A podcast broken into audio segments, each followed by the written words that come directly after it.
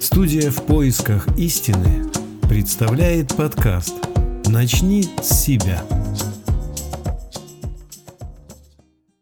Социальная сфера сегодня. Сейчас мы живем в потребительском обществе. Есть ли у людей перспективы улучшения жизни в таком формате? Давайте порассуждаем. Сегодня кризисы во всех сферах экономики, финансах, климате, а также в социальной сфере. А может ли, например, медицинское обслуживание стать высокотехнологичным, бесплатным и доступным для всех? Ответ – нет. Потому что не хватает финансирования, а откуда можно взять средства? Один из вариантов – увеличить налоги. Это сразу скажется на подорожании товаров и услуг. Будут ли работодатели и простые люди согласны с этим? Думаю, что нет. Это может вызвать социальное недовольство и беспорядки потому что многие люди живут за чертой бедности. Другой вариант – уменьшить расходы на вооружение и перераспределить освободившиеся средства на социальную сферу. Такой вариант тоже невозможен, потому что появится угроза порабощения и захвата территории более сильным государством.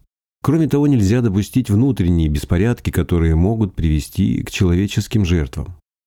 Еще вариант – предложить крупным предприятиям и банкам финансировать социальные проекты, это тоже не сработает, потому что в потребительском обществе каждый сам за себя.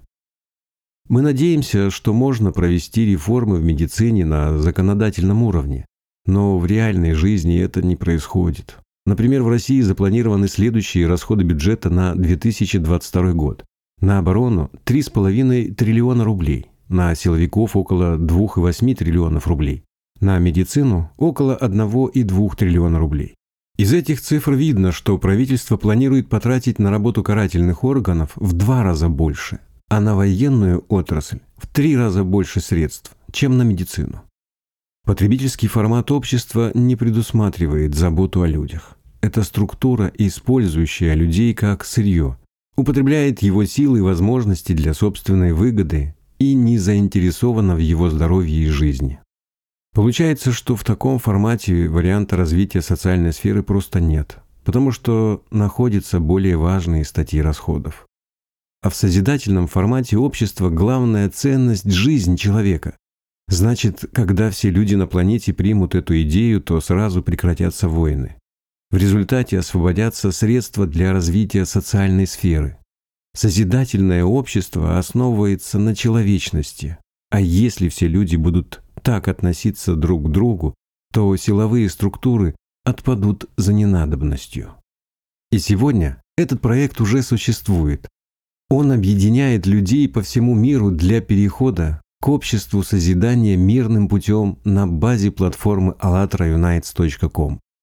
На официальном сайте проекта можно ознакомиться с основами созидательного общества и этапами его построения, а также можно присоединиться к движению – Ссылка в описании.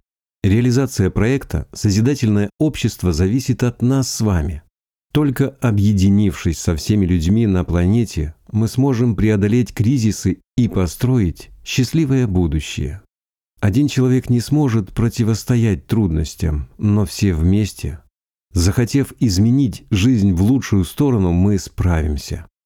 И тогда произойдет эволюционный скачок от разрозненности и разделения к единству и объединению, где общество будет для людей, а не наоборот.